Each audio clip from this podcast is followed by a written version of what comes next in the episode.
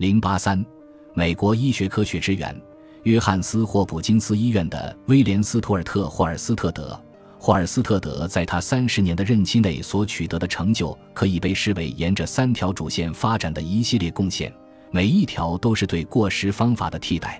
首先是一种培训外科医生的新方法，取代了多年来那种随意而永无休止的担任教授助理的方式，取而代之的是进阶式的责任累加制度。第二种是外科手术的方法，用谨慎。温和而准确的解剖学操作取代了前辈们华而不实的打砸抢式的技术。第三种是引入了一组新的手术，以恢复正常生理状态为原则，而不再局限于切除侵袭性疾病的手术。在如今，霍尔斯特德教授的方法仍旧是针对我们的外科研究生的教学设计基础，而它的基础源自德国的一般体系。简而言之，霍尔斯特德一直负责外科小组。事实上，他是唯一的资深外科医生。除了他偶尔接收的私人病人和他选择亲自做手术的少数几个人外，病床上所有的病人都由外科住院医生看管。这一职位相当于如今的外科总医师。住院医生旗下的医生，我们今天称为助理住院医生。他们被选拔进继任者行列，在之后接替他的职位。团队成员们深知。他们不仅无法保证自己在这一过程中不丢了饭碗，而且他们中只有一个人能在金字塔般的培训中幸存下来，登上外科住院医生这一顶峰。这些助理住院医生的下级是实习生群体，每个实习生都要经过一年的考察期。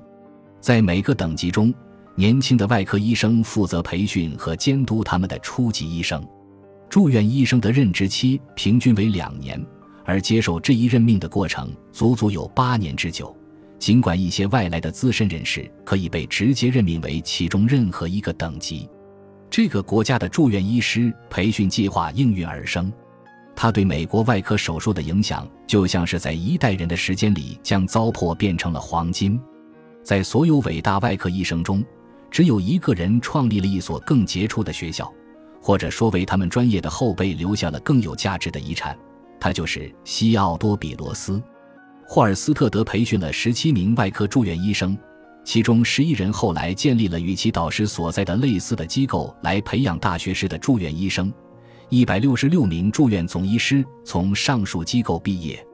正如前面指出的，霍尔斯特德在全国撒下了花粉，缔造了我们所说的霍尔斯特德式外科手术的方法和技术。直到现在。大多数美国外科医生仍在接受这样的培训，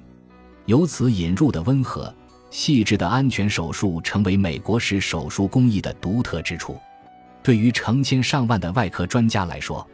美国的专业血统能够追溯到这样一位巨匠，美国人为此深感自豪。即使在做了近三十年的外科医生之后，我自己在手术室里也偶尔会产生自我怀疑，但我总是提醒自己。我的教授是古斯塔夫·林德斯科格，他的教授是塞缪尔·哈维，再往前是哈维·库辛，最终追溯到威廉·霍尔斯特德。这种自我怀疑就会被平息。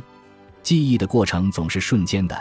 而那种战力也在眨眼间转瞬即逝。在总结威廉·霍尔斯特德的职业生涯时，W.G. 麦卡勒姆在他1930年的传记结束语中描述了我们霍尔斯特德是培训过程中的第一课。他最大的贡献似乎在于，他找到了一种作为外科医生进行人体手术的正确态度。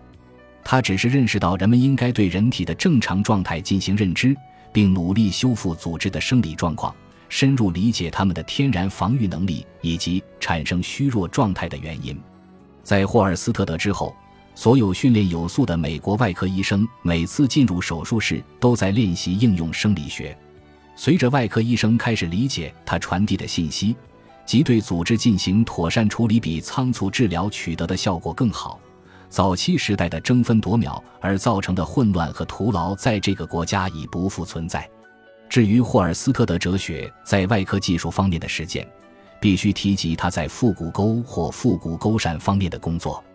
当他还在纽约时，他在研究腹股沟的组织层时发现。手术后死亡的人不在少数，且复发率很高。当他来到巴尔的摩时，进行了显微镜下的研究，以了解伤口愈合的方式。在很大程度上，正是由于这些研究和长缝合术的实验，他设计的新型手术方法所基于的基本概念得以提出。例如，对最轻微的出血进行严格控制，杜绝伤口深处未闭合的创面，对组织进行温和护理，以及在不过度紧缩或干扰血液供应的情况下实现完美的复原。在他的新发明出现前，技术十分粗陋，止血钳紧缺，对出血的控制并不上心，强求速度至上，康复过程中的并发症也很多。除了这一系列的危险。还要包括那些通常会致命的问题，这些问题是美国对无菌术一再拖延的态度造成的后果。基于其概念的小心应用，以及他的大体和显微解剖学知识，霍尔斯特德设计了一种善修补术，其基本原理至今仍为外科医生所采用。他首次引入了一种可靠的疝气手术方法，通过恢复正常的解剖结构。以修复受感染的腹股沟组织的生理状态。在他的工作之前，腹股沟不可复位的隆起的出现，预示着一种最致命的痛苦的开始。他把一个以前无法解决的问题变成了一种直截了当、简单的外科技术练习，从而永远结束了这种疾病从古至今对人类造成的恐怖统治。今天，所谓的霍尔斯特德二期手术仍然是黄金标准。因为它不仅是最常见的腹股沟疝修补术，而且能够对其他所有手术的结局进行衡量。在他的首批患者中，近两千五百名患者复发率低于百分之七。即使在今天，随着无菌器械和缝合材料的改进，美国普遍报道的数据也只是略好于此。阅读古老的医学文献带来的诱人回报之一在于。我们偶尔可以窥探到早期医院的日常生活。一八九二年十一月十七日，在马里兰州医学外科学院年会上宣读的一篇论文中，霍尔斯特德描述了一个二十岁的病人，他因为不服从命令而被强制出院。他的冒失之举在于，他为了让自己行动缓慢的肠子蠕动起来，违反了严格卧床休息的规定，在术后第七天未经允许起床服用泻药。而他打破的不仅仅是医院的规定。有记录显示，他在三年后因疝气复发而再次就医。如今我们知道，早期术后活动并不会引发危险，因此可以肯定地说，他的新疝气很可能只是巧合，而不是那次冒失的后果。当然，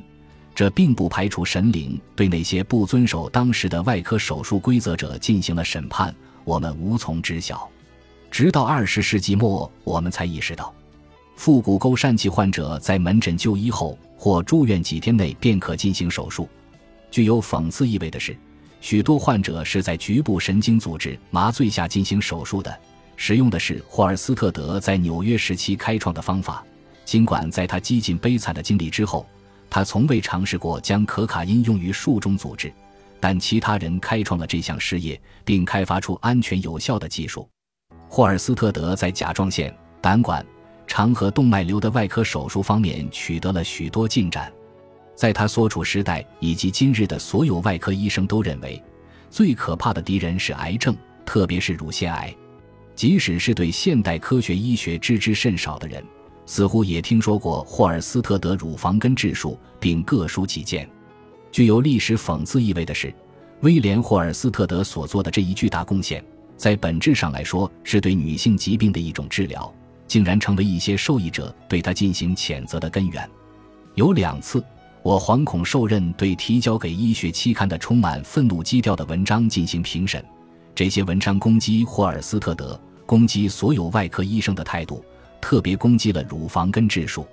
在每一次评审中，我们都很难分辨出作者是在意识形态的祭坛上故意牺牲了事实。还是因为无知而点燃了这场抨击。这两篇文章的作者以及其他几篇无端通过审查过程并刊登于其他优秀期刊的文章作者，似乎对临床科学的理解不够好，无法很好的解释医学文献或历史，无法理解霍尔斯特德工作的完成是基于怎样的背景。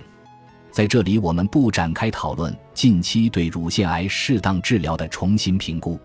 需要指出的是。几乎没有美国外科医生仍然像霍尔斯特德描述的那样进行根治手术。他们在二十世纪六十年代放弃了这种手术，转而采用保留无损胸壁肌肉的改良手术。然而，我们从一开始就意识到乳腺癌是一种全身性疾病，这意味着它在发病初期就有能力影响身体的远端。因此，外科手术只是用来对付它的武器之一。放疗、化疗、激素控制，甚至免疫疗法可能在个别情况下发挥重要作用。如今的治疗是为每个病人量身定做的。此外，令所有治疗这种疾病的医生都感到满意的是，目前约占三分之一患者的早期乳腺癌，也可以通过局部切除和放射治疗来治疗，其效果与更大范围的手术相当。这就是我们的研究所取得的成果。美国的外科医生已经表明了他们的意愿，即在有效研究出现时，对方法论进行改变。我们每个人都对未来充满希望。在霍尔斯特德的手术实施后的几十年里，乳腺癌的治疗结果发生了巨大的变化。前面提到的任何事情都不应剥夺他的功劳，因为女性们很快就发现治愈这种疾病第一次成为现实，许多人受到鼓舞，从而寻求治疗。大多数令人畏惧的疾病的受害者之前都认为手术是徒劳的，他们的许多医生也是如此。由于溃疡、污秽排泄物和令人作呕的气味，很大一部分病人在生命的最后几个月里都是独自度过的。他们被自己最亲近的人所抛弃。关于治愈率，霍尔斯特德自己在1894年发表的一篇关于乳房切除的文章中，对当时的情况做了恰当的描述。我们很多人都听我们的外科老师说过，他们确实从来没有治愈过一例乳腺癌患者。年轻的格罗斯的头百名患者没有一例被治愈。海斯阿格纽在去世前不久的一次演讲中说，他做乳腺癌手术完全是为了给病人带来道德上的安慰。他认为手术并没有延长患者的生命，反而缩短了。我有时会问定期向我们咨询的医生，何不向我们送来一些乳腺癌患者？他们回答说，通常他们会看到很多这样的病例。但他们认为这些病例是无法治愈的。我们很少能够从内科或外科医生口中听到他们对乳腺癌进行过任何有把握的治疗实例。